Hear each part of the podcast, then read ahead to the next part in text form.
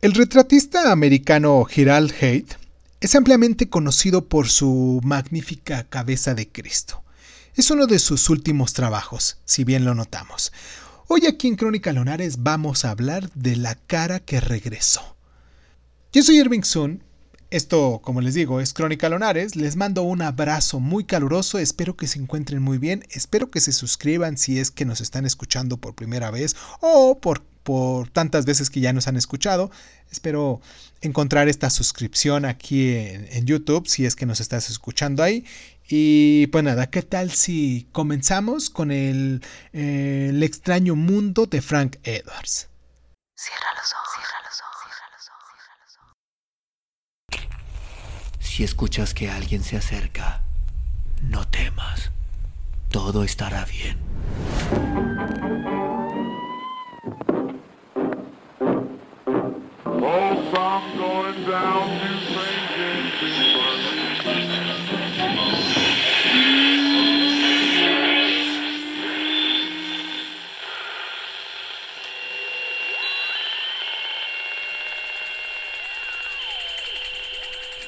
Estás escuchando, Crónica, Crónica, Crónica Lunares, el lugar donde donde tus oídos. Entra por tus oídos.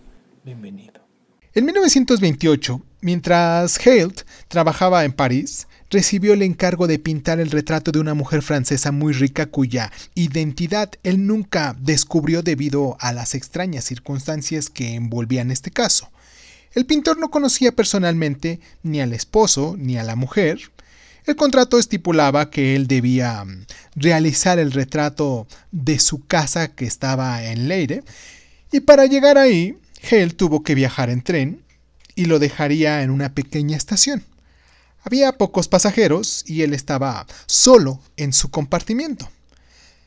De aburrimiento entonces se durmió y al despertar descubrió que una joven mujer ocupaba el asiento de enfrente. Pudo notar que la joven estaba bien parecida, sin ser hermosa, y que mostraba cierta ansiedad que le pareció extraña y lo intrigó. Durante un rato intercambiaron algunas frases convencionales y posteriormente ella lo sorprendió cambiando la conversación hacia el tema de la pintura moderna, mostrando una sorprendente eh, conocimiento de su trabajo. Hill en vano trataba de ubicarla en algún lugar de sus recuerdos, pues él mismo nunca había sospechado que supiese tanto sobre su propio trabajo antes de encontrarla. Pero no pudo encontrar a nadie que tuviera claro su apariencia ni que hablara como ella. ¿Podría pintarme de memoria? preguntó la joven.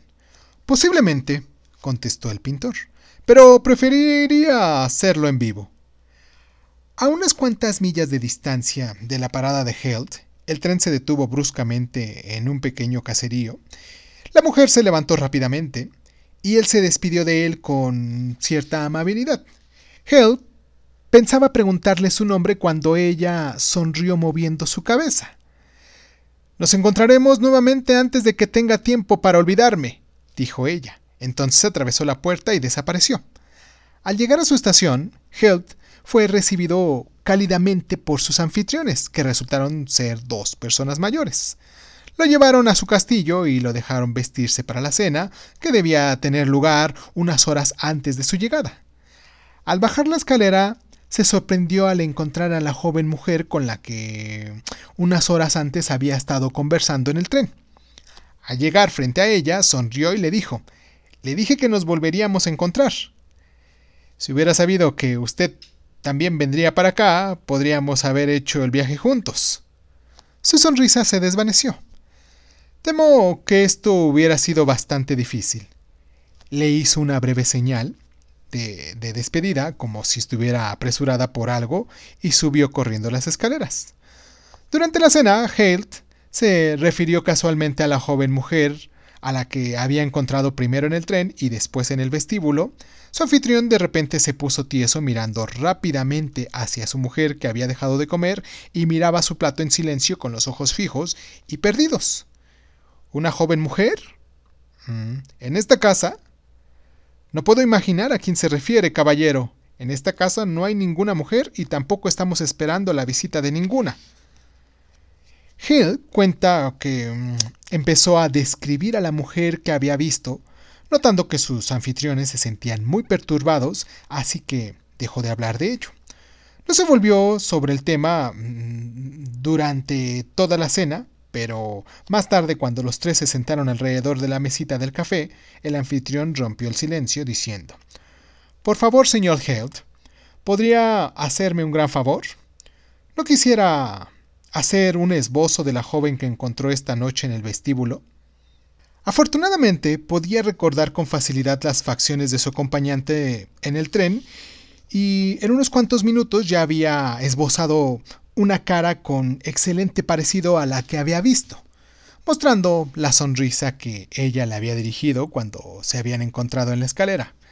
Cuando estaba trabajando en los toques finales, su anfitriona se acercó para ver el esbozo. Lo miró brevemente y después cayó desmayada al suelo. Después de volver en sí, su esposo se sentó a su lado en el sofá rodeándola contra, sus brazos y ambos estuvieron observando el esbozo de Hel durante largo rato. No deseamos ser descorteses, dijo su anfitrión, pero hace algunos años tuvimos una hija, nuestra única hija, que falleció cuando estábamos en cambio hacia el oriente. Debe de ser ella la que usted encontró en el tren y volvió a ver esta noche en esta casa. El esbozo que usted hizo de memoria, señor, es una imagen exacta de ella.